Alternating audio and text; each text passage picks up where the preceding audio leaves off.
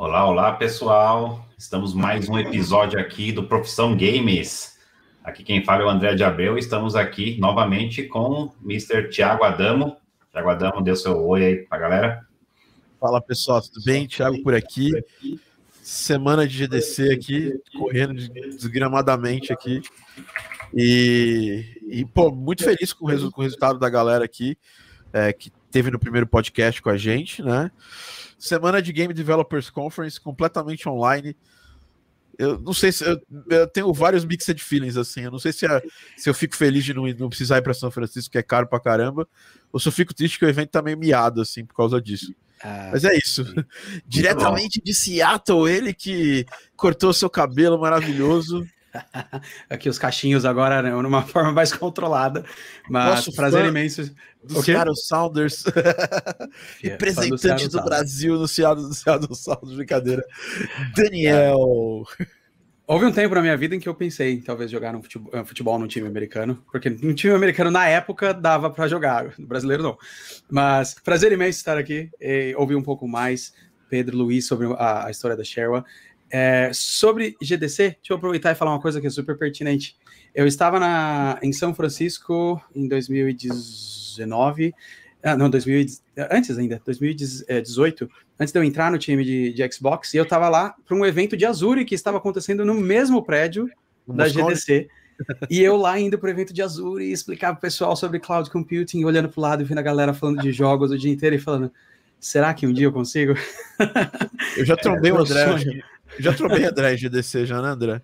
Já, já, já, com certeza. Sempre acontece já... com a gente, né? A gente é, passa lá, um dia a gente vai chegar lá e, e um, um dia chegamos, né? E a ideia é. até aqui no nosso podcast é justamente esse, que mais pessoas é, tenham, é, tenham essa oportunidade de um dia olhar assim, nossa, eu vou chegar lá e a gente quer ajudar vocês a encurtarem o caminho.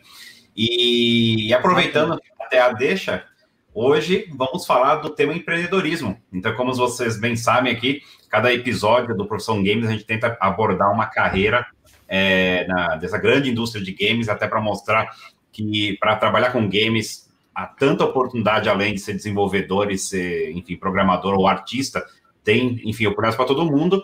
E uma das mais vibrantes, uma das maiores, principalmente no, no, no na América Latina, no Brasil, é, é, justamente do empreendedorismo. O mercado de games aí no, no durante, a pandemia é, explodiu, está tendo é, uma série de startups, é, talentos saindo de empresa, abrindo suas empresas de games, é, porque hoje é muito mais fácil, né? Hoje, claro, o, o caminho do empreendedor é, é tortuoso e tenho certeza que nossos convidados aqui que já vou apresentar vão falar um pouco disso, que a jornada não é fácil, é, mas geralmente a recompensa no final aí dessa jornada sempre é, é muito válida. Tanto é que a gente viu muitas, muitas, muitos movimentos nesse, nesse campo aí no, no último ano, seja com aquisições ou nascimento de várias é, startups, é, várias pessoas seguindo o caminho do empreendedorismo para chegarem no mercado mundial. E no nosso mercado brasileiro, é, tivemos várias, é, várias, vários casos também de empreendedorismo que deram super certo e começaram a fazer o Brasil é, a ter uma presença mais global é, nesse, nesse mercado de games. E para nos ajudar a discutir esse assunto, nada melhor do que trazer dois nomes, talvez sejam os mais conhecidos aí da, desse mundo, do universo do empreendedorismo gamer brasileiro, apesar de. E não é de palco, não né? ser só brasileira, né? Não é de palco, vamos deixar claro que não é empreendedorismo de palco. Ah, isso é muito importante, muito importante. Porque empreendedorismo de palco, ó, já, já até é um assunto que a gente vai falar, né? Porque é, a vida real e o palco são muito diferentes. Mas temos aqui hoje Luiz Persechini e o nosso amigo Pedro Vasconcelos, aqui, dois dos cofundadores da Sherwa, um dos aplicativos mais conhecidos aí dessa última leva de empreendimentos games que saíram do Brasil e estão aí com atuação global. Mas, por favor, Luiz, Pedro, falem. gente, prazeraço, obrigado. Vou, vou tomar a iniciativa aqui, Pedrão. Vou, prazeraço aí, gente. É, obrigado mesmo pelo convite. Super prazer estar aqui, falar um pouco mais da nossa trajetória, falar da Sherwa.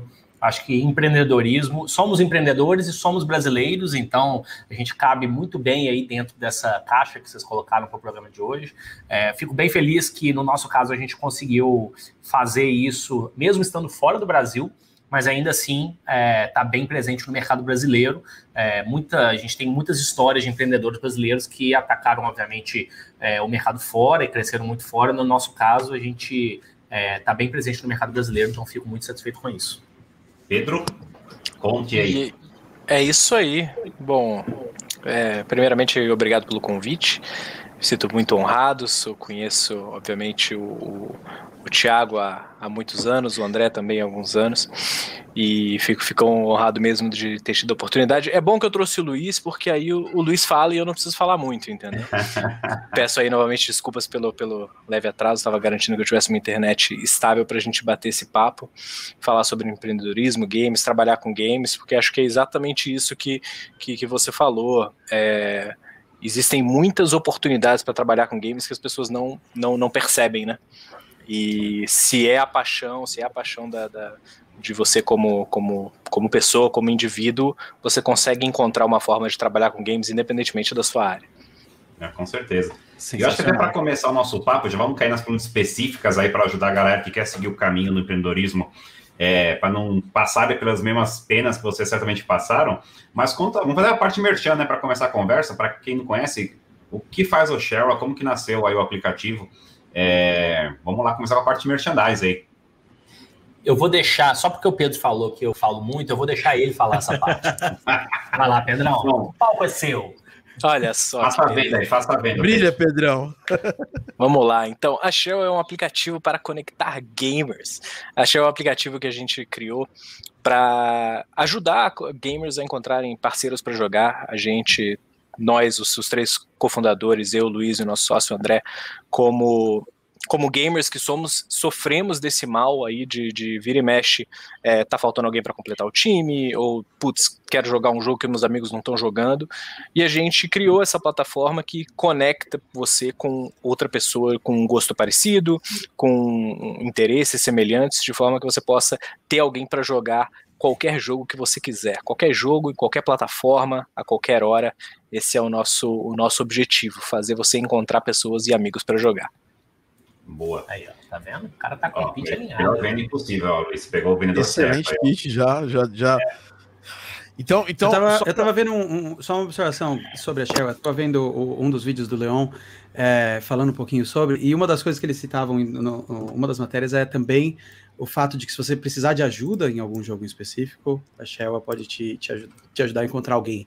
E eu queria saber, eu tenho uma pergunta, qual foi o jogo que vocês estavam jogando antes de existir Sherwa? Vocês falaram, porra, ia ser legal se tivesse alguém aqui para me ajudar. E aí que você teve a ideia de fazer o Sherwa. O Luiz, acho que todos, hein?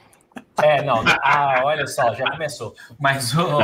É, não, então, é, você sabe que foi assim mesmo que começou a Shell, né? E o que, que é bem legal é que é, é, o seguinte, eu sempre fui muito. Gente, eu sou gamer, mas eu não sou igual a maioria dos gamers que vocês estão acostumados a ver. Eu sou gamer mais casual, que é quase um pecado falar nesse universo, eu sei, mas é, eu acabei indo para. É, na minha vida profissional mais para a área de economia, finanças, etc. Me formei, trabalhei com isso. Mas sempre fui gamer apaixonado, mas de jogar muito single player, etc., mais casualmente. É, uma das franquias que eu sempre fui muito apaixonado e sempre gostei é, é a franquia é, Fallout. Jogo desde o jogo de dose, enfim. É, sempre é, é, acompanhei a evolução da franquia, joguei todos os jogos. E eu estava muito hypado é, para o lançamento do Fallout 76, né? É, que foi final de 2018, mais ou menos, é, quando eles vinham fazer a primeira incursão assim da franquia Fallout nesse universo multiplayer de fato, né? Não só aquele multiplayer, vamos dizer assim, semi-multiplayer, né? Que você pode meio que fazer algumas coisas juntos, mas sim um universo MMO ali, né? É, e aí, é, quando, se, quando lançou o jogo, o, acabou, assim, eu não quero falar que foi um fracasso, mas porque não é, não é o caso, mas é, ele não, não, foi, não cumpriu a expectativa, pelo menos esperada, tanto em termos de cópias quanto em termos de público, etc. E tiveram várias críticas. Uma das grandes críticas era é, a, a curva de aprendizado muito alta no início do jogo, é, é, pouca interação com NPCs, é, enfim, é, dificuldade realmente de ter uma barreira de entrada alta para o usuário normal, usuário casual, tipo eu, por exemplo. Né? E aí, nesse papo, eu, é, entre eu e o, o, nosso outro sócio, o André, que ele, junto com o Pedro, são os reais gamers hard, hardcore aqui da sociedade, é, a gente acabou meio que falando assim, pô, mas não é possível, cara, esses publishers têm, têm esses games têm umas comunidades tão ativos. O André sabe aí, né? A galera do, do, do World of Warcraft, né? Enfim, como é que é uma comunidade ativa, tá aí, sim, se alimenta, tem fórum no Reddit, tem grupo de WhatsApp, tem não sei o quê. Como é que a publisher não se aproveita disso, né? Não vira para essa galera e fala assim: pô, vem trabalhar aqui comigo durante, sei lá, três meses iniciais desse jogo, eu te dou uma grana aqui, vocês ajudam os, é, os iniciantes a explorar o mundo, fazer umas raids, fazer umas quests, ajudar a, a, a, a enfim, é, a fazer upgrade e por aí vai. É, e aí depois esse conceito foi, achei, achei interessante, depois ele evoluiu para pô, nem precisa ser trabalhando para publisher. Na verdade, dava para criar um ambiente é, usando as tecnologias aí de shared economy, business, conceitos de shared economy, no qual a pessoa que já tem essa experiência provê um serviço para quem precisa, oferecendo isso via uma plataforma online. Então, isso foi meio que, vamos dizer assim, o, a Spark, né? O, a, a fagulha da Sherwa. Foi exatamente isso. Sensacional. Que, que história legal. Mas eu acho, eu acho legal a gente comentar que é, essa foi a fagulha inicial, isso está em, em, alguns dos nossos materiais, mas atualmente isso. É, você vê que não estava quando eu falei sobre a Sherwa, né? Porque parte do, do, do processo é, é, é exatamente é exatamente a gente ir aprendendo e ir adaptando o nosso produto, né? À medida que a gente foi criando o produto e escutando o feedback da comunidade, a gente foi vendo aonde que a gente, o que, que a gente estava fazendo bem e o que, que a gente ainda precisava melhorar, e ficou bem claro para gente que, que, que a hora agora era de focar na parte de matchmaking, de, é onde a gente estava agregando mais e, e, realmente gerando valor para a comunidade, é, e para a gente voltar com essa parte de, de, de ajuda e de, né, é, de players podendo se ajudar quando a gente tivesse é, é, um, pouco, um pouco mais estruturado nessa parte de, de, de matchmaking. E, fa e, faz todo sentido, inclusive conecta muito com outras coisas que a gente falou antes nos outros episódios sobre a, o impacto da pandemia e como jogos são é, é, uma, um dos fatores que ajuda tanto. Né? Voltando novamente, você pode assistir o filme, ter um aquele assistir ao mesmo tempo com a outra pessoa, sim, mas não tem aquela interação. Sim. Jogar com alguém, você conversar, você encontrar aquele seu amigo, você fazer um co-op junto, ou jogar FIFA enquanto você bate papo, Pô, é sensacional fazer uma coisa dessa. Então, como achar alguém?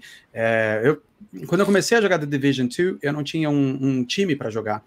E eu vou dizer que eu, algumas vezes eu fiquei chateado de quando você fazia aquele matchmaking local ali na hora, de uma pessoa abandonar a partida no meio. Então, eu não conhecia Sheryl na época, mas conhecendo o Sheryl agora, talvez seja o melhor jeito de eu encontrar alguém para começar a, é, é, a, jogar junto e voltar a jogar The Division 2, por exemplo. Cara, e é isso aí que a gente acredita, é, que, que é exatamente essa experiência que você teve que a gente consegue entrar como uma ferramenta que vai agregar valor, entendeu? E, e o que, que eu acho que é o mais legal assim, do nosso conceito, que é, óbvio, a gente tem a visão aí de se tornar uma plataforma, como o Pedro falou muito bem, a gente evoluiu, óbvio. Existe como a coisa surgiu e depois como que a gente foi evoluindo. A gente pode falar mais ao redor do programa aqui com relação à trajetória empreendedora, né? São os pivots, você vai aprender aprendendo, vai errando, normal. Mas eu acho que uma coisa nunca mudou, que é a nossa visão é, para o que, que a gente quer agregar na comunidade, entendeu? Que é agregar esse valor de fato de você jogar com. Ter, é, não só ter um, um, um match, mas ter um match significativo né? Você encontrar alguém que faça sentido para você, que você esteja buscando de fato. E um, isso não é uma crítica aos publishers, né? Os publishers fazem, às vezes, o matchmaking para poder otimizar o balance do jogo, não otimizar a experiência específica do jogador, né? E, ou da, da, do jogador Luiz ou do jogador Pedro, né? E o que a gente quer é uma plataforma que possa fazer isso sem canibalizar o publisher, ao contrário, aumentando o lifetime velho do jogo, entendeu? Então é um pouco o que a gente é. É, pensa aqui. É, eu também vejo como, como algo que agrega também a, a, ao algoritmo né, automático que tem com cada game, é, até porque seria impossível né, de fazer, pelo menos com a tecnologia que a gente tem hoje, né? Eu acho que o papel da Share é muito importante, tem de só aumentar, porque é, acho que todo mundo aqui que seja casual, hardcore, se for lembrar, é, qual que é o grande barato dos games, né? Além de entreter por si só, né? Mas uma parte muito bacana em toda a experiência game era justamente as amizades, né? Era Sim. você ir no, no fliperama, no arcade, e ou você com seus amigos, que você conhecia já da escola, do bairro, ou você fazer amigos lá mesmo, né? Você acabava encontrando alguém lá. Então, no, no modo gamer antigo, é, muito físico, essa dinâmica acontecia pessoalmente. Com os games indo para o online, todo mundo joga online hoje em dia, né?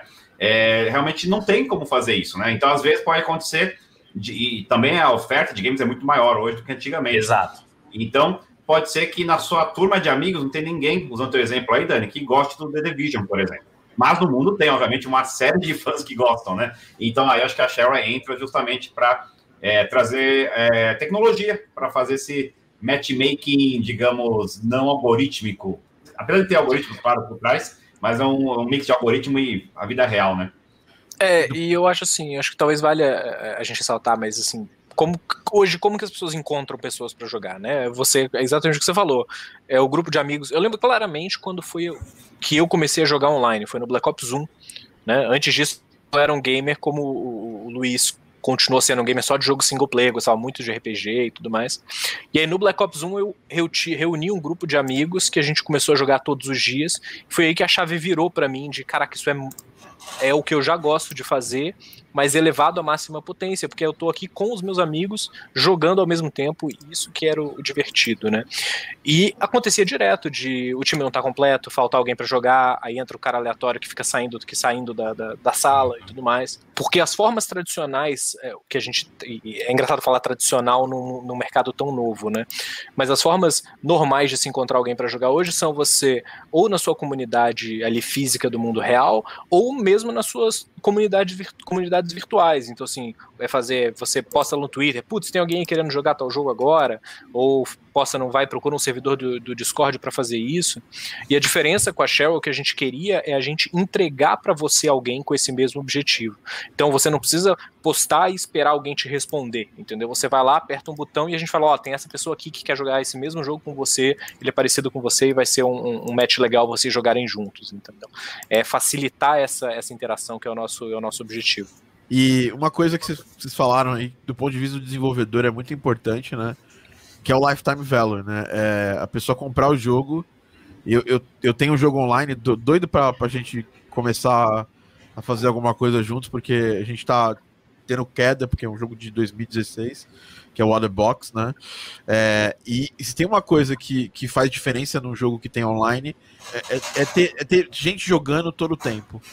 E às vezes, por exemplo, eu quero jogar e não, não tem ninguém que tá afim de jogar. Eu, eu, eu, tenho, eu tô trabalhando em outro jogo online agora, e ele tá em Early Access, e isso é muito importante pra gente, porque o, o maior drive do jogo é a galera fazer co-op para poder upar, para poder crescer, tipo mais ou menos o que, que a galera faz no, no, no World of Warcraft, né? Mas é, é, um jogo fofinho, o Garden Pulse. E, e eu acho que essa, essa conquista do, do, Lifetime Value é uma coisa do lado do, do, desenvolvedor muito importante. Vocês tiveram do lado de vocês aí é, é a aproximação de desenvolvedores para usar o Shareware para primeiro para você tem uma base de usuários grande, então mostrar esses jogos que também tem interação online para os seus jogadores, primeiro, e segundo, para é, promover de uma forma mais oficial o matchmaking via é, o, o, o Shell. Vocês já tiveram esse tipo de, de, de situação?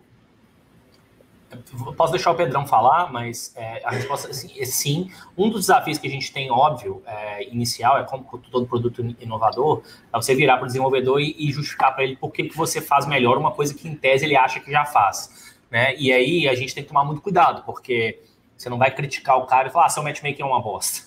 Entendeu? Na verdade, o usuário ele usa porque é o que tem. Entendeu? Não é, é essa a ideia. Você não pode chegar dessa forma entendeu? Você, tem que mostrar o seguinte: olha, é, as pessoas têm interesse em usar o nosso aplicativo para poder jogar o seu jogo. Deve ter um motivo nisso. Né? Por que, que você acha que isso está acontecendo? Então, um exemplo clássico, eu vou deixar o Pedro desenvolver um pouco mais, é o exemplo do Fortnite. Daria para imaginar que, normalmente, quando você bate o olho na Shell, você fala, pô, vai ser muito famoso com jogos que não tem tanto público assim usual, né, de recorrente, né, jogos que às vezes estão mais antigos ou que tem pouca gente, etc. Sendo que na verdade o que a gente tem experimentado é o contrário, tá?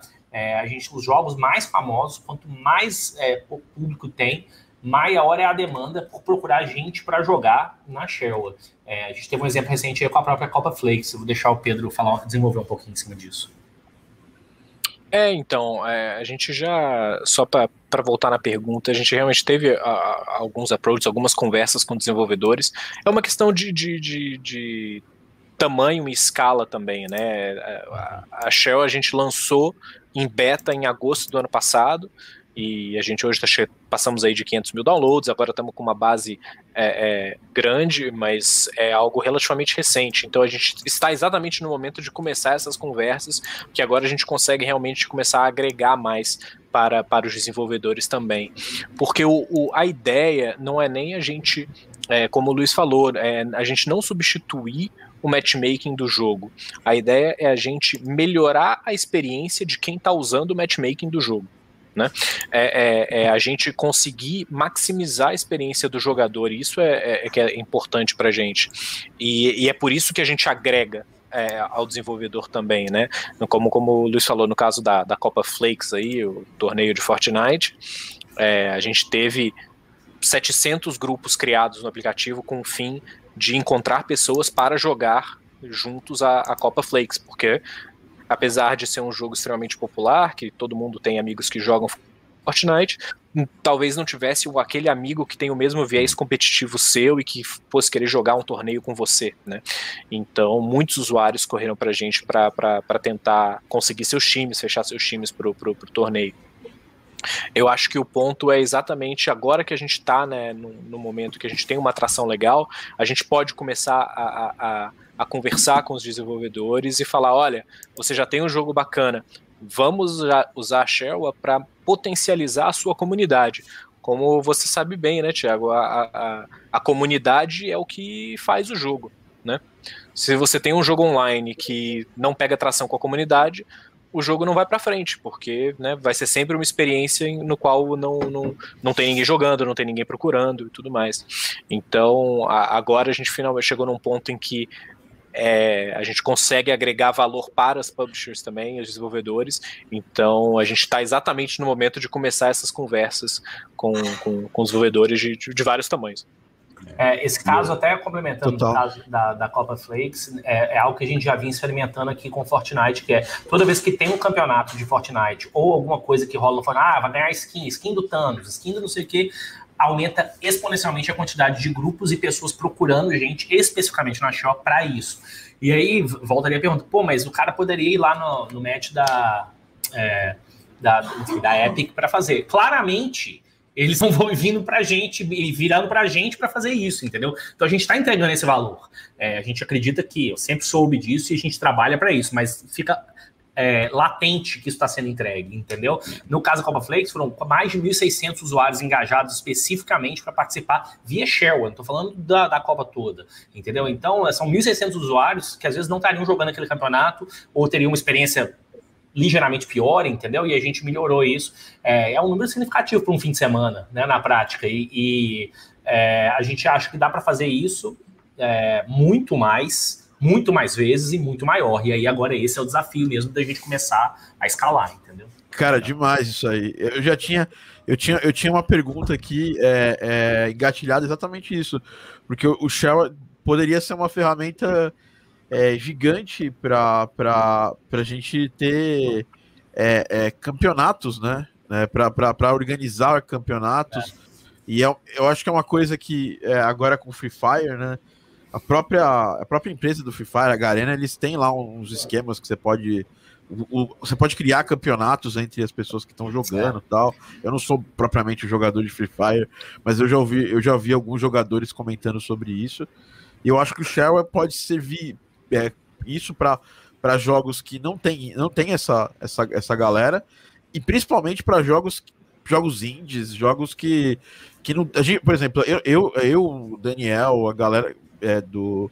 Não é o Daniel que tá aqui, o Daniel Silveira. A gente não tem estrutura para para gerir uma comunidade de jogadores online do, do Adbox, do Garden Pulse, que são os nossos jogos online.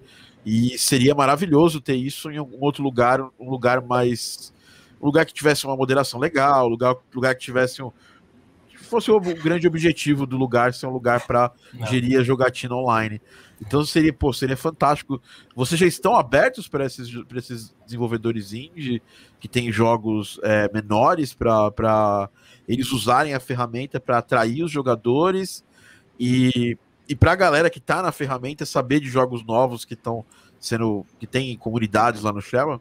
Duas coisas, é, Pedro, fica à vontade para complementar. É, as duas coisas que você falou. A primeira, com relação a campeonato. O que, que, é o grande problema? Você tem várias ferramentas de torneio aí, hoje online, várias, várias empresas tentando virar é, a, a, nova, enfim, é, Poker Stars aí dos torneios e por aí vai, né?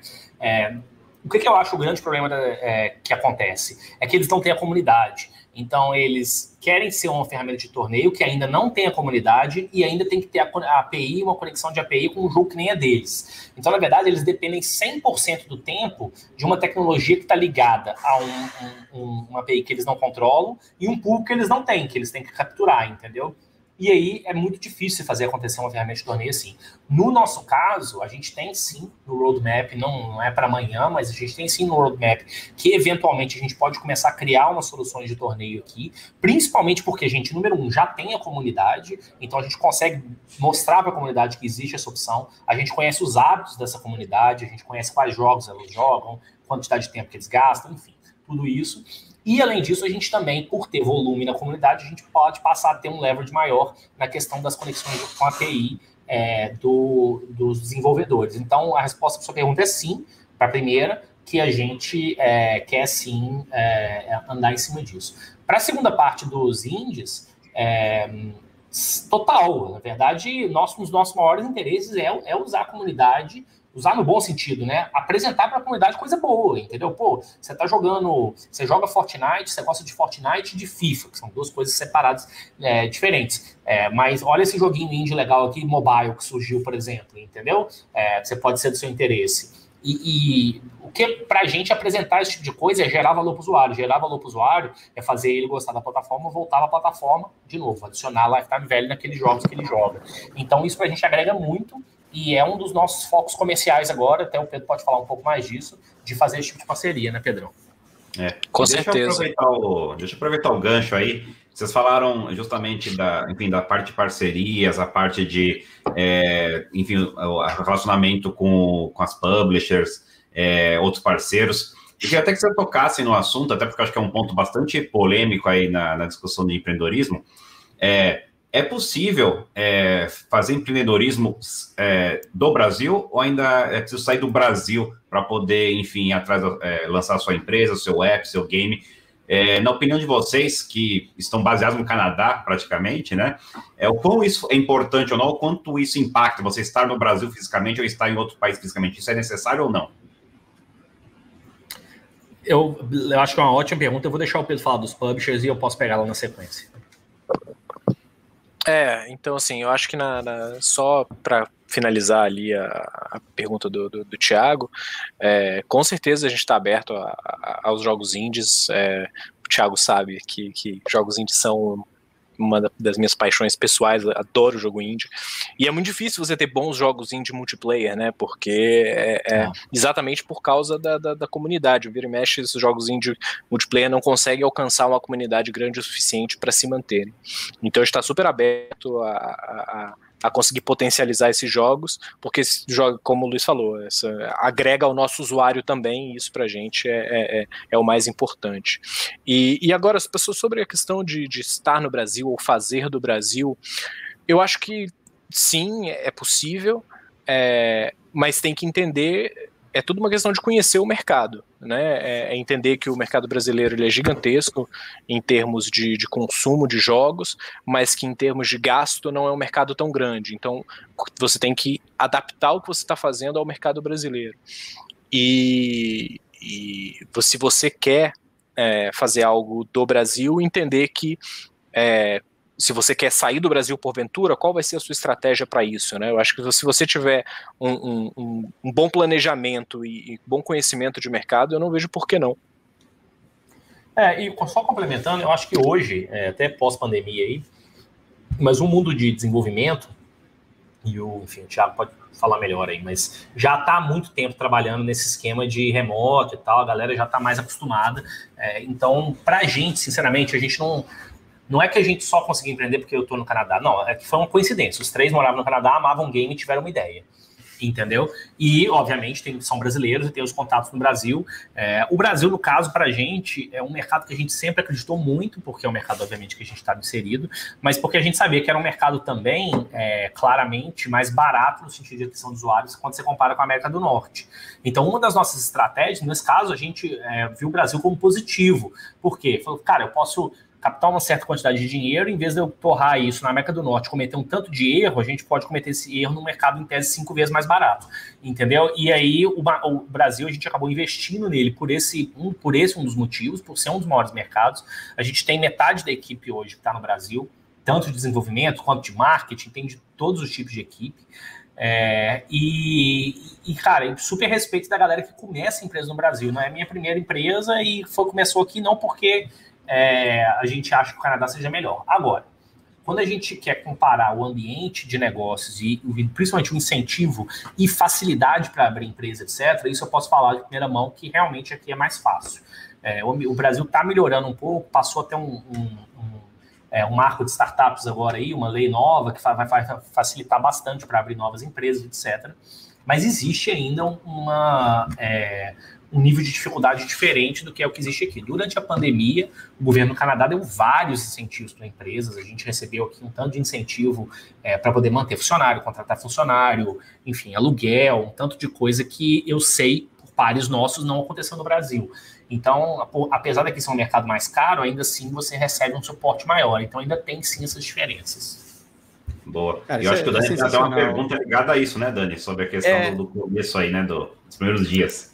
Sim, então tem. Ó, ó, a gente abriu para perguntas até antes de, de começar aqui, quando a gente avisou que vocês vinham. E conectando tudo agora que a gente falou, né? Vocês estão dando essa perspectiva de como foi começar fora do Brasil e qual seria a dificuldade de começar lá. É, como o Rafael Brandão falou, acho que empreender no Brasil é, é heróico, é, então é muito interessante a gente ajudar as pessoas no sentido também de qual um caminho das pedras inicial. É. Então, uma, uma das coisas, assim, vamos lá, vocês tiveram a ideia, estava lá jogando o, o, seu Fallout, e aí você teve a ideia do da Sheryl. Como vocês se reuniram? Qual foi o, qual foi o pontapé inicial para vocês falarem, ok, a gente vai começar assim? É, e quais foram os contatos essenciais e como vocês fizeram eles para começar a empresa? Para vocês saírem da ideia para, ok, pessoal, lançamos a Share É, eu acho assim, é, ajudou muito, é, apesar da, do, povo, da, do estereótipo natural do empreendedor, é, enfim, é aquele cara que o Bill Gates da vida, né, largou a escola e foi empreender. A grande verdade, quando é que você olha os dados mesmo, a maioria dos empreendedores bem-sucedidos, na verdade, tem por volta dos 30 e poucos anos e, e, e, já, e já não é o primeiro emprego deles, ou enfim, já trabalharam em alguma indústria antes, tem alguma experiência e tem contatos. Isso para gente foi a norma dos três, vamos dizer, fundadores, né? Eu fiquei quase 16 anos em, é, na área financeira, de multinacional. É, o André trabalhou é, muitos anos na, na área de, é, enfim, com, com empresa de game mobile. O Pedro trabalhando na BBTV há um tanto de tempo, está no Canadá há muitos anos. E aí, isso eu acho que foi um, um crucial para gente, para ser bem sincero, entendeu? As pessoas acham que às vezes é um demérito você já ser mais velho, é, porque você não consegue ficar tomando Red Bull e virando noite programando, mas na verdade, é, e realmente não consigo, mas já tomei muito Red Bull, mas hoje em dia, meu amigo, um já, já é uma semana sem dormir. Mas o. Café, tomar mais, né? É, mas, café. Mas você consegue trabalhar smart, né? Você consegue saber fazer as coisas mais rápido, produtivo. Você sabe exatamente em quem ir, qual tipo de coisa você precisa. Então, o que, que eu recomendo? Se você não tem isso, busque alguém que tem. Entendeu? Então, se você é, é, tem uma ideia, é, e aí vem o negócio da complementariedade dos sócios, né? Se você tem uma super ideia que você acha que faz sentido como business, que você tem disposição de trabalhar nela, mas você é super novo e não tem né, os contatos ou as manhas ali da, da né, do, do, de navegar o mundo dos negócios, procure um sócio que tenha isso. Entendeu? Às vezes ele não vai ser 100% alinhado com é, o seu estilo de vida, mas ele vai te ajudar a dar saltos é, muito maiores do que se você achar alguém que, que tem a sua mesma idade, mesmas vezes energia para ficar ali programando à noite, mas não vai te ajudar a levantar dinheiro, não vai te ajudar a abrir uma empresa, não vai conseguir trazer parceiro comercial. É, então, eu acho que o primeiro ponto, talvez, seja isso: é você encontrar a equipe é, de fundadores ou sócios iniciais que vai tocar aquele negócio. Essa equipe ela tem que ser complementar, tá? Então procure alguém que tenha isso. Seria, sei lá, se eu puder dar uma dica, seria essa. É, eu, eu, acho que é importante falar, é, é, complementando tudo isso, é, planejamento. Não só é, essa parte que, que, que, o Luiz falou de sócio é importantíssima. No caso, a gente montou com o, tem o Luiz que tem bastante experiência de business, tem o André que é um programador muito bom, tem experiência gerenciando projetos e eu entrei para cuidar do marketing. Então a gente cobriu essas três áreas. Mas além disso, se planejar para o que vai acontecer, analisar se a sua ideia é boa antes de começar a colocar seu tempo e seu dinheiro né, né no, no projeto. A gente fez várias pesquisas de mercado antes, a gente é. fez research, a gente procurou ver o, o se tinha realmente a, a potencial a nossa ideia, não era só uma ideia, né, é, é, que parecia boa, mas não era, né? Fomos é, é, pesquisar o que, que já tinha sido feito na área, é, o que, que a gente teria de competidores no mercado. Então, assim, acho que uma, o, perder um tempo ali no início, né, gastar um tempo ali no início, se planejando e, e se preparando é de extrema importância para você conseguir é, ser bem sucedido, independentemente de qual mercado você esteja ou qual mercado você queira atacar. É, perfeito. O profissional de marketing aqui agradece. É, é, isso para mim é música, né? Porque eu que eu falei até na última, uh, muitas vezes as pessoas falam marketing como se fosse apenas advertising, como se fosse Não, é. communication, uhum. né? É, mas você falou, é, se você quer começar uma empresa, ter um, um business case para você entender qual é o propósito e você é, qual, qual, o impacto que você pode ter e você ter uma, é, um toda a estratégia de negócios por trás, excepcional. É muito legal ouvir é, que vocês fizeram isso direito do começo. Né, Pensa tudo como se fosse uma escadinha, uma coisa vai puxando uma outra um pouquinho maior, né? Então, é, né, a gente juntou essa equipe, aí falou, agora vamos fazer um, um, um business plan. Botamos um business plan simples, pode ser uma folha de papel, uhum. não precisa nem ser um papel, mas você tem que ter escrito ali, ó, isso aqui, nós vamos fazer uma pesquisa com 200 pessoas do mercado, qual é o meu mercado total? Agora, qual é a estratificação dele? Então tá, vou pegar 200 pessoas desse mercado e vou fazer essas perguntas para ela. Aí você pega essas 200 e faz as perguntas. Ah, legal, aprendi X, Y. Agora eu vou pegar cinco e vou fazer um negócio mais estratificado qualitativo. Aí você vai e faz qualitativo aquelas cinco perguntas. Pô, bacana. Então, agora o produto é esse, alinhou o produto. Aí, agora, para poder fazer isso, aí, né, você vai subir na escadinha. Ah, legal. Para fazer um MVP desse produto, eu preciso contratar dois desenvolvedores por dois meses. Vou pagar, sei lá, 15 mil reais para poder fazer um MVPzinho. Aí você faz ele, termina dois meses. Agora eu vou pegar esse MVP e volto naquelas 200 pessoas e testo ele. Galera, é isso mesmo? Não é? Etc, tal, tal, tal. Agora eu vou fazer um alfa. Preciso de mais tanto de dinheiro, capta mais esse tanto de dinheiro para poder gastar agora seis meses para poder fazer o alfa. E aí você vai é assim, entendeu? Você vai subir na escada. É, é esse, esse processo. É, falando sobre, sobre essa, essa parte que vocês falaram de começar, de captar, seria legal para a galera saber, acho que duas coisas que, que eu acho são interessantes, que é como que vocês começaram, né? Vocês é, são brasileiros que foram radicados em Vancouver, a história do Pedro eu já conheço, eu conheci ele há muitos anos, antes mesmo dele, antes mesmo dele ir para o Canadá, né? Trabalhar com o Edu né? A gente se conhece há muitos anos mesmo, tipo.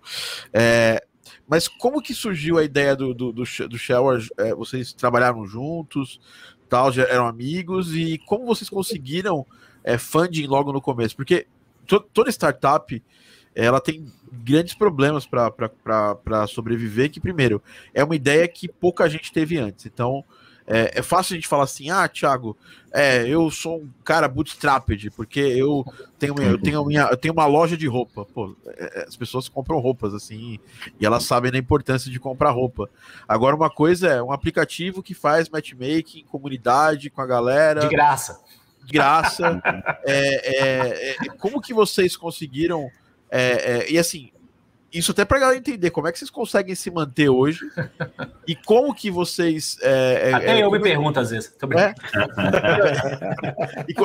é, essa pergunta acho que é a mais, mais boba possível, mas é, como que vocês conseguem fazer, como vocês conseguiram é, realmente fazer uma startup? Porque a gente, às vezes as pessoas falam que tem startup. Eu, por exemplo, tenho uma startup, startup de educação, mas, cara, as pessoas precisam de educação, elas sabem que precisam, é, uma vez ou outra, é é uma, é uma, é uma necessidade básica. Agora, a, o que eu vejo como startup mesmo, raizona, é aquela que, que inclui um novo hábito, que cria uma nova necessidade. E eu acho que o Shell se, se encaixa nisso, né? É, tem uma necessidade latente dos jogadores e tudo mais, mas vocês têm que, vocês têm que educar essas pessoas. É, criar o hábito, que, pô, você falou em vez de vocês ficarem. É, em vez de vocês ficarem perdidos, vocês precisam da gente. Como que surgiu o Shell? Como que vocês conseguiram é, funding e como que vocês estão sobrevivendo nesses anos, né? É, o, o Shell tem três, três, três, quatro anos já? Não, dois anos, vamos dizer, dois, dois anos, anos, e pouquinho. É, a primeira, a ideia vamos foi dezembro de 2018, a empresa foi incorporada em junho de, de 2019, é, então nós estamos aí com dois anos, vamos dizer. É, vou deixar o Pedro contar a parte do. É tudo culpa da minha esposa, mas eu vou deixar o Pedro contar. Cara, é, é, tem, tem isso. É, basicamente, a, a, esposa do Luiz, ela é aquela pessoa extremamente comunicativa, que fala com todo mundo, que é amiga de todo mundo, conhece todo mundo, e ela foi o, o, o link, né? Então, assim, foi por, por, via dela que ele conheceu o André, que é o nosso outro sócio, e eu trabalhava com ela na minha na empresa, na empresa que eu trabalhava antes, a Broadband TV, e então, quando surgiu a ideia, que foi, a gente estava naquela fase de, de, de, planejamento, né? Quando o Luiz e o André tiveram a ideia, eles falaram, putz, precisa trazer alguém para o marketing. Aí foram, aí a, a, a, a Mari, a esposa do Luiz, teve a ideia de, de, de deles apresentarem o projeto para mim. É, assim que eles apresentaram, já falei onde, onde, é que eu assino, o que, que eu tenho que fazer, vamos embora, é uma ideia super legal e a gente vai conseguir fazer isso acontecer. Eu acho que a parte de, de se conectar foi essa. Quer, quer falar um pouco sobre a parte de, de funding, Luiz? Quero, não. É, então, assim, é, de novo, é, aí vem um pouco daquilo que eu estava falando logo antes, entendeu, Tiago? Que é a experiência de cada um, né? Quer dizer, eu trabalhei 16 anos na área financeira. Se, pelo menos eu fiz uma coisa na minha vida, foi aprender um pouquinho sobre como pegar dinheiro, entendeu? É, e só que eu fazia isso para outras empresas, né? Para empresas que eu trabalhava, né? E claro que é diferente. É, eu gostei muito que você falou do negócio que é da é, startup é, raiz, né? Porque na prática é isso, cara. A gente está tentando criar um hábito nas pessoas. E é difícil, não é um negócio fácil. E por mais difícil que seja, ou seja, é tão difícil convencer também alguém a botar dinheiro nisso, porque é óbvio que tem uma quantidade imensa de risco, né? De da gente não conseguir executar, do produto dar problema, do, da, da criação de valor não ser exatamente aquela que a gente imagina, e aí a gente não conseguir extrair tanto valor. Tem uma quantidade enorme de variáveis aí, né? E isso impacta muito na capacidade de funding. Você colocou bem.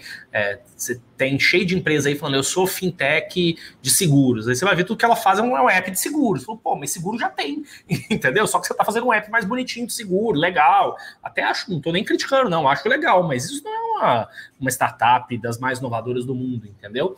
É, e aí o que a gente está fazendo aqui é bem core mesmo de, tipo, coisa é, né, do, do, que o pessoal lê em livro, que é fazer um negócio que é novo, completamente é, é criar um hábito inovador que vai crescer com o público, escalar para depois a gente começar a entender monetização, entendeu? É, e aí tem, só tem um jeito de você fazer isso, é você dar o kickstart.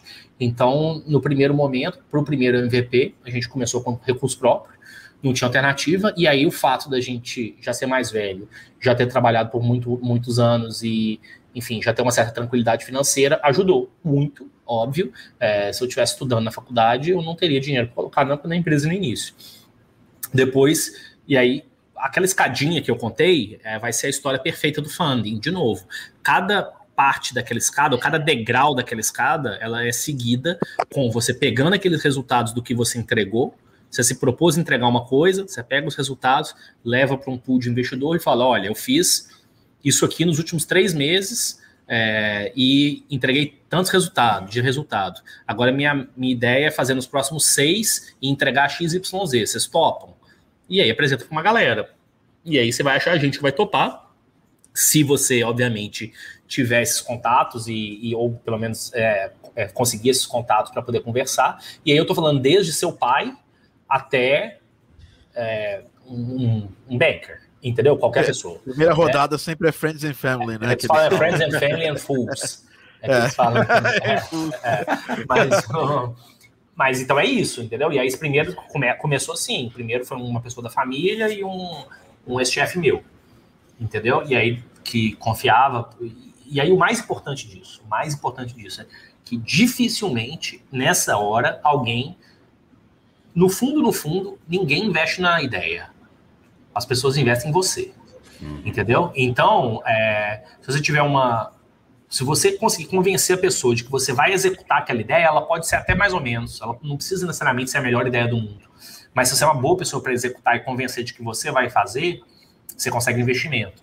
Se for o contrário, se a pessoa não acreditar em você, pode ser a melhor ideia do mundo, que dificilmente você vai conseguir investimento, entendeu? Então, é, pensa sempre nisso. O foco tem que ser em como você ou por que, que você vai realizar. Você e o equipe, óbvio, né? Você e todo mundo que está ali fazendo parte daquela equipe. E aí você vai fazendo isso a cada rodada. E é assim que a Show vive até hoje, entendeu? A gente é, entrega eu... resultado, a gente vai para uma pool de investidor e falou: olha, a gente falou que ia crescer tanto até aqui, fizemos isso. A galera, ah, então tem esse fundo aqui que pode ter interesse. E aí, bicho, a minha vida e a do Pedro, em parte, é essa. É ficar o dia inteiro em call com esses caras, explicando, caras e mulheres, né? A gente tem de tudo aqui.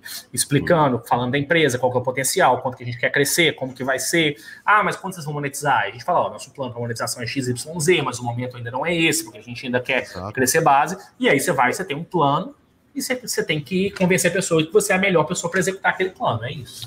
É, é, o grande, o grande atrativo de monetário para para um aplicativo igual de vocês, que é de graça, é a base de usuários qualificadíssima que vocês vão é ter. É isso aí. É então, é, tipo, é, foi tipo WhatsApp, tipo WhatsApp e Instagram para o Facebook. O Facebook queria aquela base de usuários gigantesca, no caso não era tão qualificada, né? Mas a de vocês é super qualificada, nichada, né? E só para explicar para quem está ouvindo a gente, MVP, que ele falou, MVP, é o Minimum Viable Product, é um, uma versão zero do aplicativo, é. né? E, e recomendo que vocês leiam é, protótipo. Recomendo que vocês tiverem interesse em saber mais sobre é, que, que eu falei dessa de startup raiz, porque eu li esse livro lá muitos anos atrás, que é o Lean Startup, né? Que é uhum. o Startup Enxuta, que é basicamente todas as, as, as, paradas que a gente fala, vem desse livro e do From, From Zero to One, do, do Peter Thiel uhum. né? Que foi um dos fundadores do PayPal, né? Legal. É, o MVP, só para só para constar, para quem não conhece o conceito, como você disse, o mínimo produto viável, o, o, a principal ideia por trás dele é: se você esperar ter o produto perfeito, alguém vai lançar antes de você o produto semi-perfeito que vai a, é. que vai ser bom o suficiente para atrair as pessoas antes que você tenha a sua ideia isso perfeita é. para lançar. É, Exatamente. Ele ensinou a gente muito bem isso aí. É. E... ensinou até, até o, ele ensinou até o Steve Jobs disso. Com é, certeza. Falou, é, realmente é muito importante e às vezes a gente esquece isso, né? As pessoas não, é, não, não se ligam, né? Porque, assim, muito, ainda mais hoje em dia, né? Ideia boa é o que mais tem, né? É, no mundo. É, é muito fácil ter uma ideia, né? Você fala, tá dormindo, tá na praia, você tem uma ideia. Mas o que é muito difícil é executar, né? A execução realmente é, é o que faz a diferença e é justamente um, dos maiores, dos maiores selling points, né? Quando o empreendedor vai fazer o seu pitch, né? Vai em busca de dinheiro. É justamente é, vender no começo mais a, a capacidade de execução até do que a ideia em si, como você bem falou. Aí tem uma pergunta adicional para fazer. No, no, ponto de seu ponto de vista, Luiz, que você falou que trabalhava até pedindo funding em outras empresas antes. Tem alguma diferença para você do fato de vista de ser na, indústria de games? Tem alguma coisa que você teve que levar em consideração? Falar, ok, uh, o, o, behavior do, pessoal nessa indústria é tão diferente? Ou então, como o Thiago uh, uh, apontou antes, é, esse pessoal, se eu conseguir esse nicho, é, é, o comportamento do consumidor aqui nessa área, qual é a, o valor que tem eu construir essa base para as empresas depois? Teve alguma coisa nesse sentido que, que fez alguma diferença para você? Tudo. Cara, é tudo. É, pensa só, minhas empresas que eu trabalhava antes tinha ouro debaixo da terra. É, então eu tinha que convencer os caras que a gente ia conseguir cavucar na terra lá, peneirar e, e sair uma barra de ouro no final. É, só, que só que você sabe que o ouro está lá e a, a, o risco, e a empresa está executando isso há 30 anos, então o risco é bem reduzido, entendeu? É, no, no, no, caso aqui, é, o, e, e, o ser humano faz isso há pelo menos uns 5 mil anos, né? No caso aqui, a gente está num mercado novo, é, inovador, hypado, é, que tem tanto de picareta também, entendeu? Então a gente, primeiro, você tem que mostrar seriedade, é, você tem que mostrar de por que, que seu produto é novo e ele é sério. Além disso, por que, que você é o time que, tem, que consegue executar isso, mesmo não tendo o background já ter feito, que é outra dificuldade. É, e, e aí você tem que. É, o que me ajudou não é, é, falar, não é indústria. A indústria não é nada comparável. mas o que me ajudou muito já é mais a questão do approach, o linguajar de financeiro, financista, né? Vamos dizer assim, entendeu? Então, quando você discute com, com, com VC, com fundos de investimento, com bancos, o pessoal gosta de saber de é, taxa de retorno, o pessoal gosta de saber de. São as siglas, né? Return on Investment, é, EBITDA, é, quantos, quantos X, que é quantas vezes a empresa vai crescer, enfim. E aí tem todo esse papo. Se você já é letrado nessa conversa e você sabe o que está sendo falado, e principalmente está ligado no que está sendo conversado nos principais centros, tipo Silicon Valley, Nova York, Londres, é, Singapura e por aí vai, tá, sabe o que está acontecendo nesse universo, nesse tipo de empresa, tá ligado nisso, é, você consegue ter uma conversa mais de um para um, entendeu, com eles. E isso, para mim, talvez tenha sido o maior desafio, é me inteirar realmente desse universo sem só ser gamer. Tipo, eu conheço o jogo, eu sei o que é Dota, eu sei o que é LoL, eu sei o que é Fortnite e Free Fire, enfim, pode ter jogo que eu não joguei, mas eu sei o que, que é. Mas outra coisa é você saber quais são as qual que é o múltiplo da, da, da Garena, quanto que ela está tradando, é, quanto que a Epic, foi a última rodada da Epic Games, é, da, da série G que ela fez lá, que, é, que ela captou não sei quantos bilhões de dólares, quanto que o Discord captou logo quando ele iniciou, e quanto que ele tinha de faturamento nos três primeiros anos, versus o que, que ele fez na próxima rodada para poder chegar a um valuation X. E esse tipo de, de número que eu tive que me inteirar para poder ter o tipo de conversa que a gente tem hoje com o investidor. É, e eu e acho que aí volta naquele ponto da, da, da, da preparação, né? Você está é. preparado para poder ter essa conversa, né? E é, é, não adianta nada você chegar na frente do cara certo, que ame a sua ideia, se você não não tem esses números, se você se você não vai conseguir responder as perguntas dele, né? E a gente deu é, o, o, a gente teve essa preparação toda, tem o Luiz que tem toda essa experiência, então facilitou muito no, no, no início o processo e até hoje de poder já chegar preparado. Passa uma impressão muito boa para qualquer investidor quando qualquer pergunta que ele faça, você tem as respostas, você tem na sua apresentação, você já pensou no que ele está no que ele tá falando, entendeu? Isso ajudou bastante também e é tudo parte da preparação antes de, de sair fazendo. É. E esse é um, é um ponto, tem até dá fazer um, um, uma correlação com alguns programas anteriores que a gente teve, que muita gente, na hora de ir buscar uma vaga nas empresas de games, ela geralmente tenta é, vender o quanto que esse o emprego que ela está concorrendo vai ser bom para ela, em vez do contrário, dela falar o quanto ela vai ser é, valiosa para a empresa. E aqui eu acho que é o mesmo ponto. E que muitos fundadores é, são desenvolvedores ou são artistas, e eles são muito apaixonados né, pela, pela, pela ideia da sua empresa, do seu game, do seu app, é, porém, ele esquece quando ele vai atrás de investimento, principalmente quando sai do círculo, né, famílias e amigos que conhecem você de uma forma mais ampla, é, a pessoa, o investidor, ele quer o quê? Para cada um dólar que ele está colocando, ele quer que esse um dólar vire um dólar mais alguma coisa. Ele não quer que esse um dólar vire zero nem negativo, né? Então, é, você realmente dominar esse assunto, dominar o mundo e a linguagem financeira, para mim, é primordial.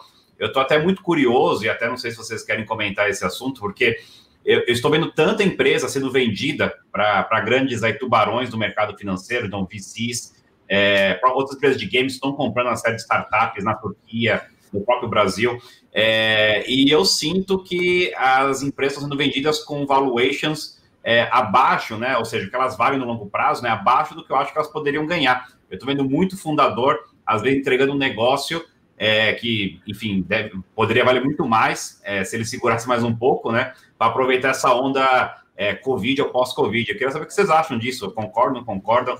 É, qual a avaliação de vocês aí dessa onda de mergers, acquisitions está tomando a indústria de games? É. Hoje mesmo a, a Epic comprou o Sketchfab, basicamente. Qualquer dia que você for no, no, na internet, você vai ver a Epic comprou alguma coisa, a Tencent é. comprou alguma coisa. É, exatamente. Tencent e a Epic estão comprando, né? É. André, eu acho assim, cara, é...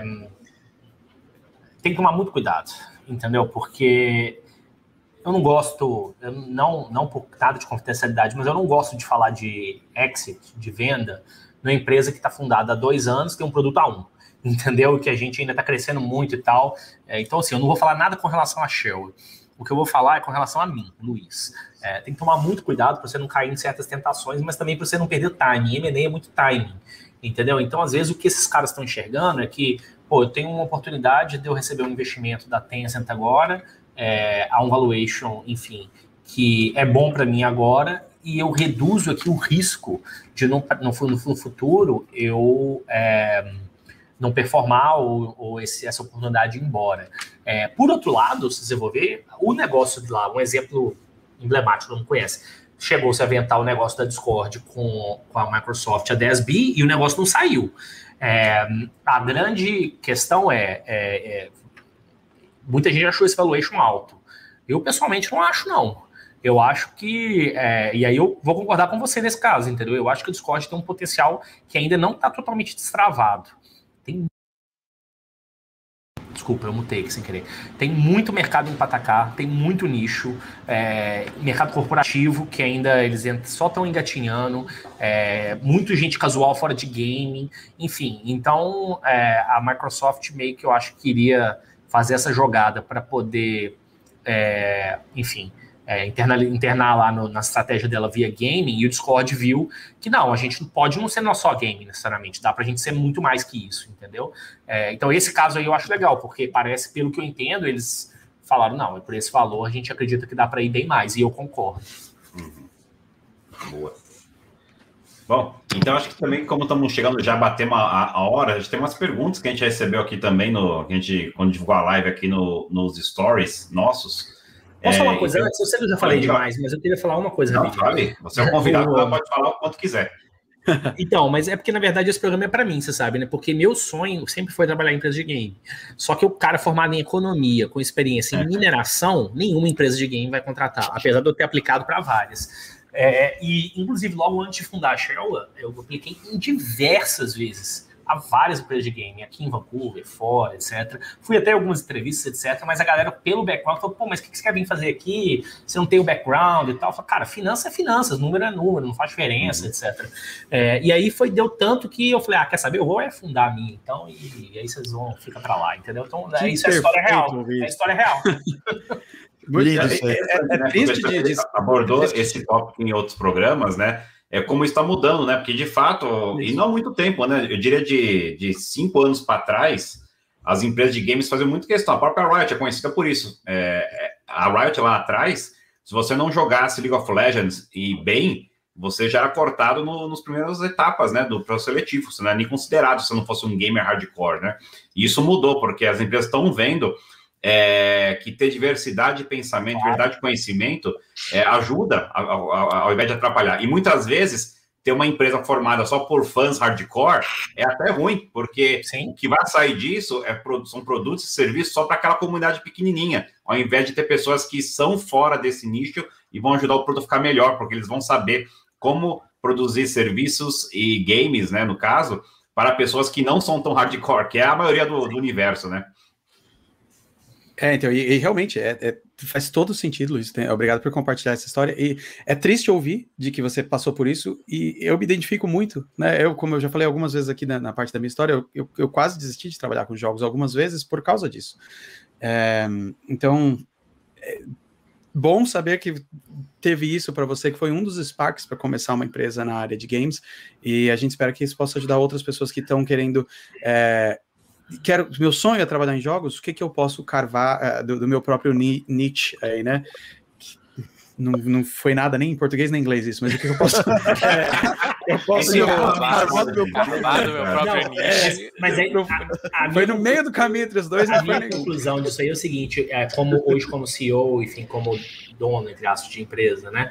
É, como que eu faço? E aí isso é um desafio real. Como que eu faço para impedir que a minha empresa tem esse tipo de incentivo? Entendeu? Como que eu faço para impedir que uma pessoa, e aí eu estou puxando um pouco a minha bola, que um bom candidato, entendeu? Que entende do negócio e que queira trabalhar para mim, que esteja na dispor para trabalhar para mim, está candidatando para trabalhar comigo, porque gosta do tipo de, de, é, de, é, de negócio que eu tô, não seja nem considerado para a vaga. Eu não estou falando não tô falando não ser contratado, né? Porque ninguém é obrigado a contratar ninguém, mas não ser nem considerado para a vaga. Como que eu faço para impedir que a minha empresa seja assim? E esse é meu moto hoje em dia, entendeu? Sensacional. É, e isso acaba afetando, afeta todas as áreas também, né? É, é, e acho que a gente ter essa experiência e ter esse, esse background ajuda a gente a ter uma visão mais ampla sobre, sobre o trabalho, né? É, como, como você falou, o meu background é em jornalismo, eu formei em jornalismo, mas eu como eu sempre gostei muito de games, consegui, e de criação de conteúdo, consegui já entrar nesse, nesse mundo é, desde o início da minha carreira. Mas agora, para contratar para o marketing da Sherwa, eu, eu não estou nem aí se a pessoa se formou em marketing, ou se formou em jornalismo, ou se formou, ou não se formou. Eu quero pessoas que saibam do trabalho, saibam o que tem que fazer, que tenham a visão, entendeu? Mais do que necessariamente a, a, a formação específica ali. Quantas vezes a gente não viu é, é, vagas que são perfeitas para a pessoa, mas putz, mas precisa de dois anos de experiência a mais do que eu tenho, então se eu aplicar aqui eu nunca vou conseguir entrar, entendeu? E não consegue mesmo. E a gente tenta muito é, é focar no, no, no, que tem que ser feito e se a pessoa encaixa no que tem que ser feito, mais do que necessariamente o, o, o currículo, né? É, e você deu um bom gancho até para uma das perguntas que a gente recebeu que tem a ver com esse tópico, que é justamente qual que é a faculdade ideal para ser empreendedor. E só para dar mais contexto, né? Eu acho que é claro para todo mundo, né, que eu acho que eu concordo, todo mundo aqui concorda com o que você acabou de falar, Pedro, que é, a formação não, não é necessária, né? Ou uma, formação específica não é necessária para atuar hoje em dia em qualquer área, né? Talvez com exceção de medicina e algumas muito especializadas, mas é, existe é, uma faculdade melhor para formar empreendedores, para ser empreendedor? E, e, e, e também outro ponto, né? Como empreender, até o que a gente brincou no começo, por causa do empreendedorismo de palco, é, empreendedores de Instagram e assim vai. É, hoje existem né, faculdades de empreendedorismo, estão sendo lançadas no Brasil, no mundo inteiro. O que, vocês acham desse assunto, assim, do, de uma formação para transformar a pessoa em empreendedora ou a pessoa tem que nascer com essa veia empreendedora?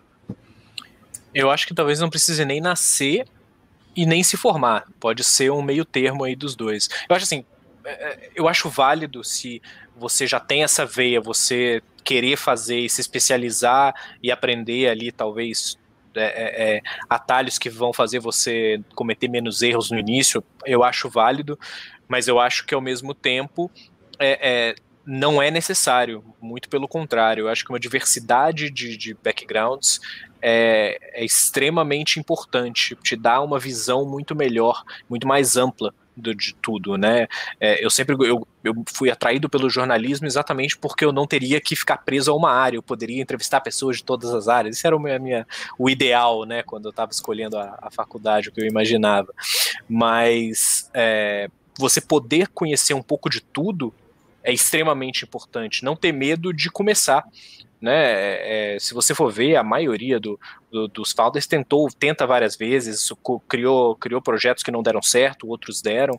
O, o importante é você, você ter dentro de você a vontade de, de criar algo e não ter medo de, de dar cara e tentar fazer. Eu acho que isso que é mais importante do que necessariamente uma faculdade de empreendedorismo.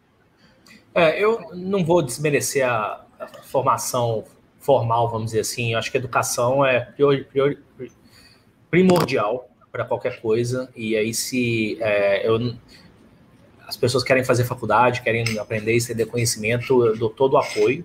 É, eu não acho que exista, obviamente, a administração de empresa, talvez assim, ele vai te dar um conhecimento geral sobre, é, enfim, tudo, marketing, é, sobre finanças, sobre RH, sobre um tanto de coisa. Seria aí o, talvez o, o mínimo múltiplo comum, né, mais óbvio. É, eu, curiosamente, não sei se pouca gente sabe disso, mas eu fiz o segundo grau técnico em administração e empreendedorismo é, no, no, Sebrae Minas. É, e então era na época assim um curso que era até de quatro anos em vez de três, segundo grau. Na época chamava segundo grau, né? Que é o ensino médio, né? médio né? né? E é, que era um curso bem inovador na época, que a ideia era realmente essa formação empreendedora, empreendedora desde o início. Mas eu não sou de, de, de, achar desses caras que acham que, ó, você vai ler três livros aqui do Primo Rico e mais um do não sei o quê, daqui a pouco você está fundando as empresas e bilionário. Mas, cara, não é assim, entendeu? O negócio é a faculdade da vida mesmo, mas você pode, óbvio, e deve se informar e se formar para cometer o mínimo de erros possíveis. É, mas você precisa é, cometer vários para poder aprender e seguir no seu caminho, entendeu? E só tem um jeito de fazer isso, é realmente começar.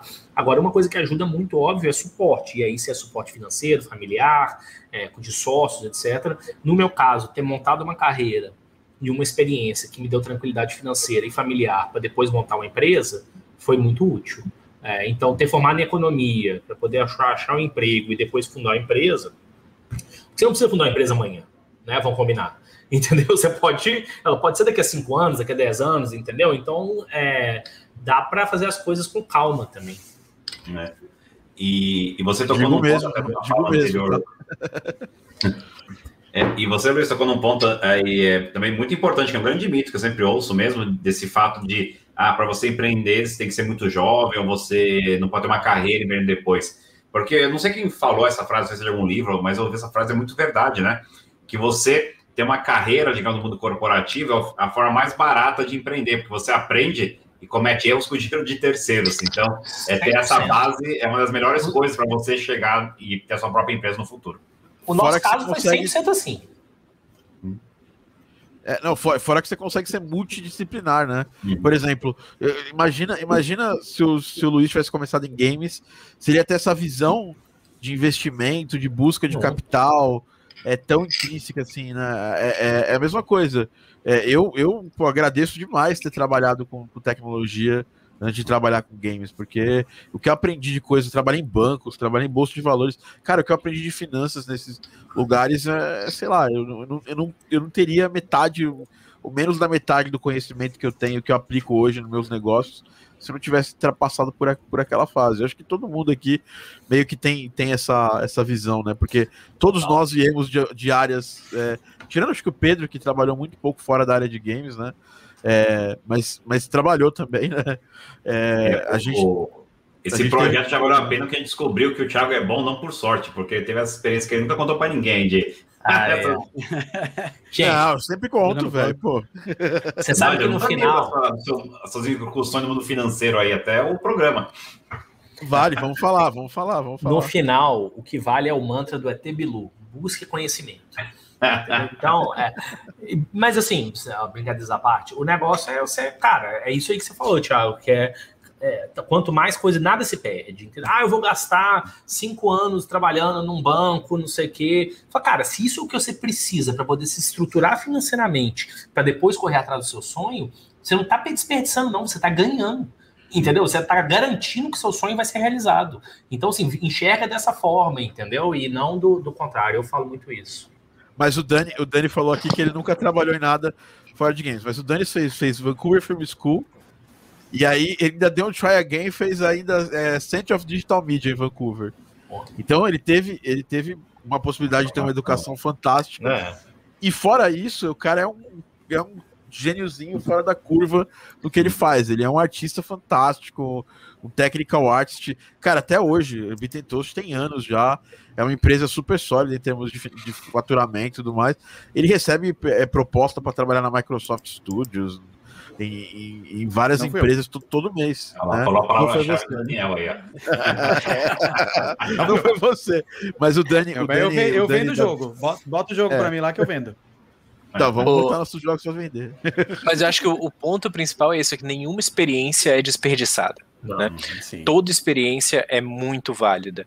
É, como falei, formei em jornalismo, mas eu tive um canal de games no YouTube antes de trabalhar com, com criador de conteúdo de forma é, completamente separada de criação e tudo que eu já fiz na vida serviu de alguma forma para o que eu faço hoje, né? Eu acho assim, é, é você fazer, é, é você trabalhar em alguma área sempre você tira alguma coisa dali, né? Independentemente.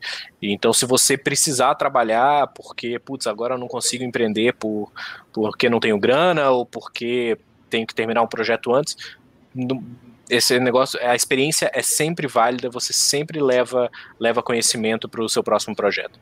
É, não, e, olha o Pedro é um ótimo exemplo. Ele ficou, foi ficando em Vancouver por, por cara, é sempre no limiar, assim.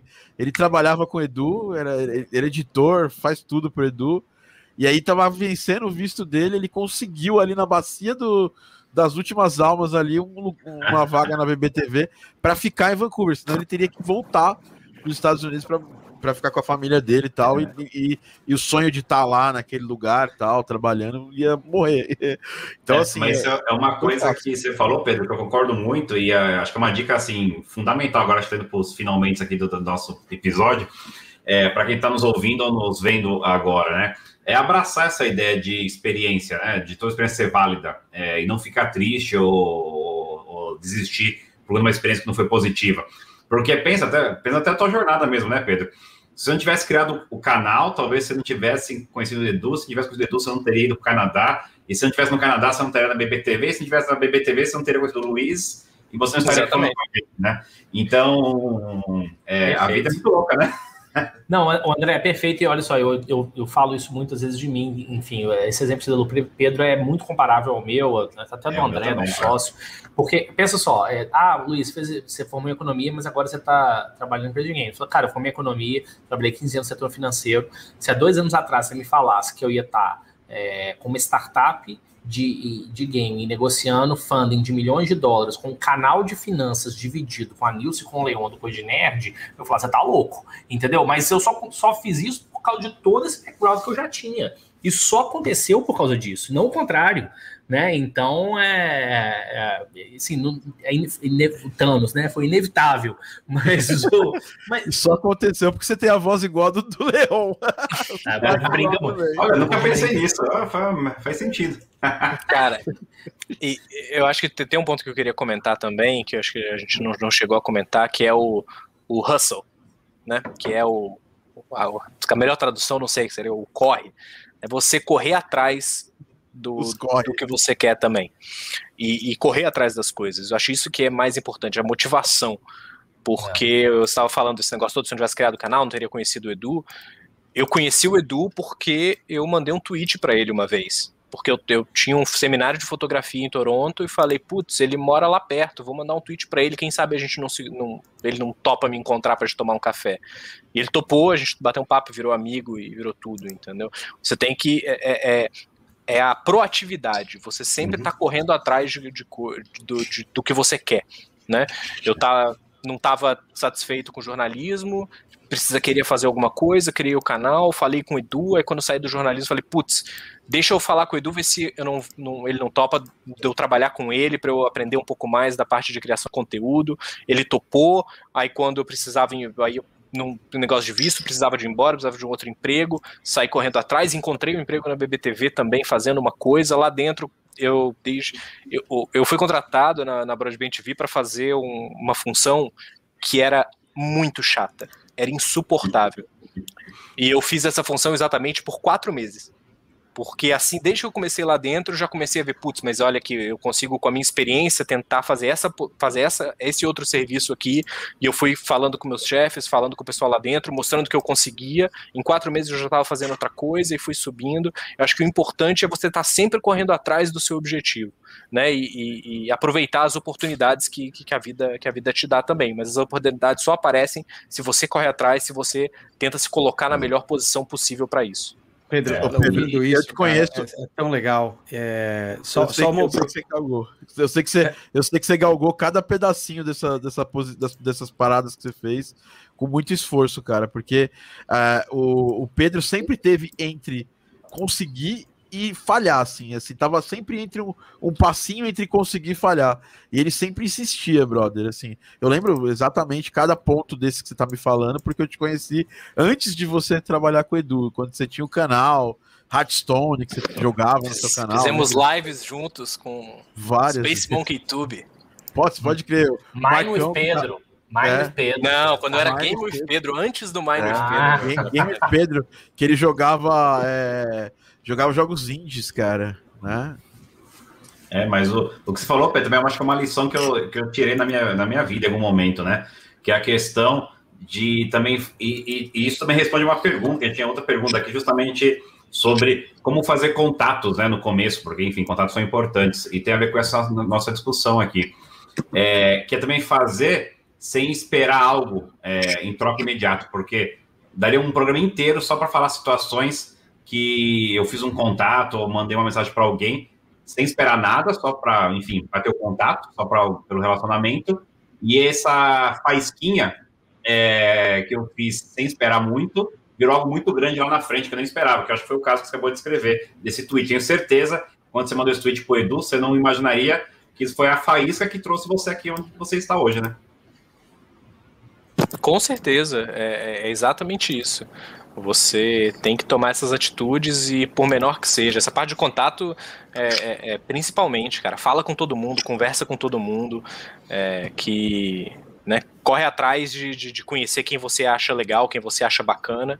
Se, se for para ser, vocês vão manter conectados e vai, vão acontecer coisas grandes depois. Eu acho que é, é, é você correr atrás de. Correr atrás é o principal. Não pode desistir nunca. Boa. Bom, Com isso, então... acho que podemos pensar, então, como a gente está já chegando aí na hora, queria terminar com ou, ouvindo de vocês aí os seus closing remarks. Um, o que vocês gostariam de deixar pessoal? Falar é, é para o pessoal ir, ir, lá, baixar o, o Sherwa e onde encontrar mais informações de vocês, mas o que, qual a, o closing thoughts aí que vocês gostariam de deixar para o pessoal? Vai lá, Pedrão. Cara, é, eu queria só novamente agradecer. É, pode encontrar Sigam a Shell em tudo quanto é lugar, é arroba Shell Online no, no, no Twitter, no TikTok e arroba Shell App no Instagram. E baixem o aplicativo, está disponível para iOS, para Android e na Samsung Store também. E basicamente é, eu queria agradecer de novo a oportunidade. Acho que é, é, esse papo é sempre bacana e não que a gente necessariamente saiba o que está fazendo, mas muito baseado no que, no que a gente falou, a gente está no caminho e está aprendendo enquanto a gente faz e sempre melhorando, sempre correndo atrás. Então, poder poder estar tá aqui conversando sobre é uma oportunidade de aprendizado também. E, e isso é sempre válido. Eu vi, eu vi essa pergunta aí, você quer que eu já, já responda ela? Aproveita. Vai lá. Né, que o Robson perguntou que normalmente a galera monta time ou arruma gente pelos grupos de Facebook ou sites de rankings de troféus. Como a Shell faz para transpor essa barreira e alcançar mais players?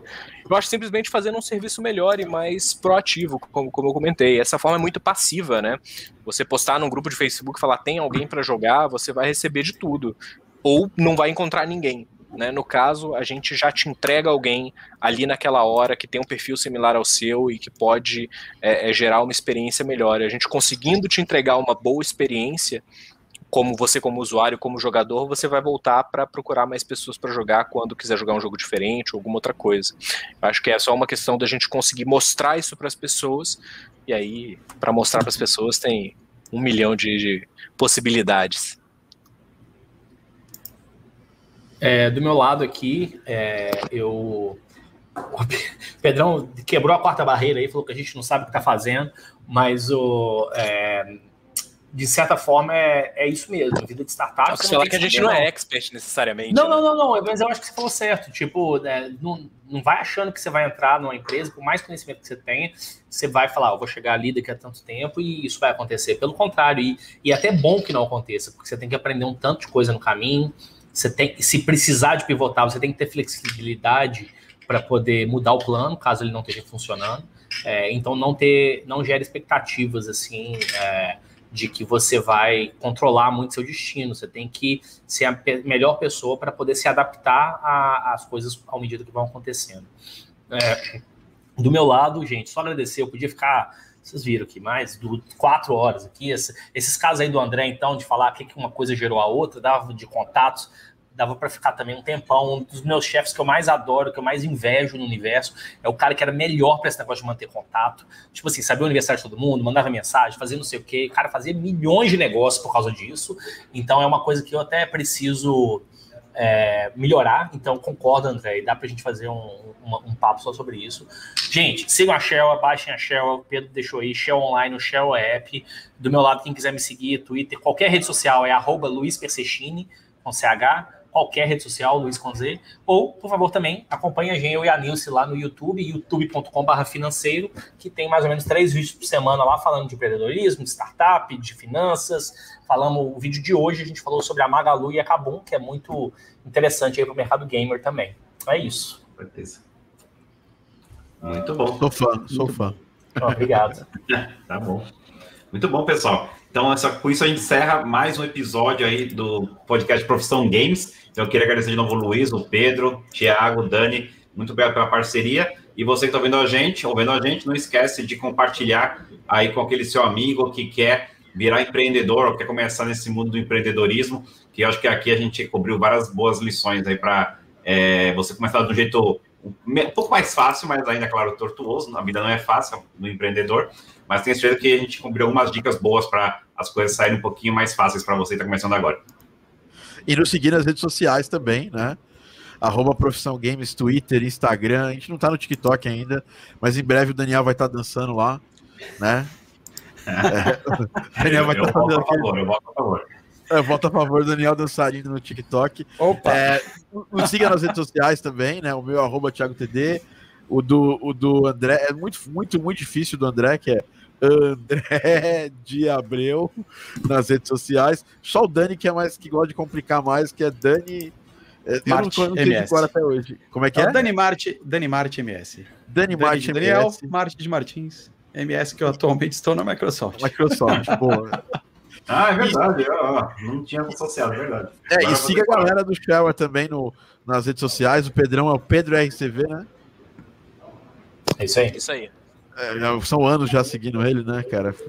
Sempre que ele tá em São Paulo, sempre que ele chega no Brasil, que eu tô em Vancouver, eu mando um oi pra ele. É basicamente essa nossa amizade nos últimos anos. E o Luiz, Luiz qual, que é seu, qual que é o seu Insta, Luiz? Luiz? Arroba Luiz Persechini em qualquer rede social. Qualquer rede social. Ótimo. Então é isso, pessoal. Até a próxima. Valeu. Valeu.